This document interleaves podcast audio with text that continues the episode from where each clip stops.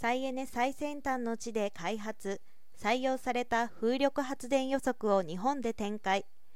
2050年カーボンニュートラルの実現を掲げる日本では今年4月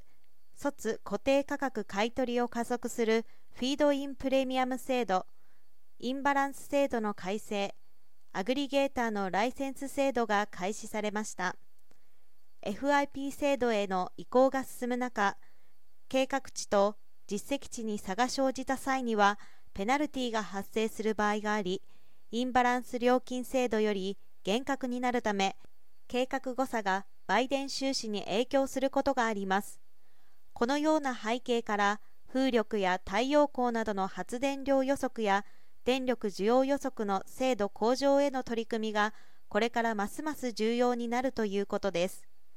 ウェザーニューズは8日気象データと最新技術で企業の DX を推進するサービスウェザーテックにおいて日本の電気事業者向けに新たな風力発電量予測サービスの提供を開始しました。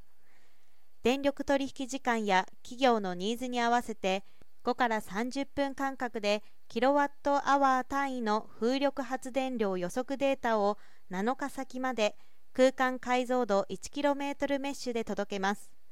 サービスデータの更新頻度は5分から6時間ごととなります。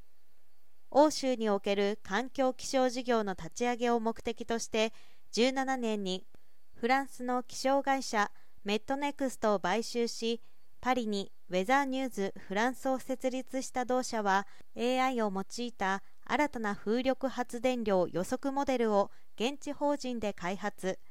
欧州向けに風力発電量予測サービスを提供しています。すでにポルトガルの電力会社 REN から全国136カ所の陸上風力発電所の発電量予測を受注し4月1日に運用を開始しました。欧州の気象会社8社が入札に参加し REN による制度検証トライアルの結果契約に至りました。再エネ普及が最も進む EU の市場に対応する先端技術を用いて今回日本で高精度予測サービスを展開します。ウェザーニューズ本社は欧州と同等の高品質なサービスを必要とするエネルギー関連事業者からの連絡を待っています。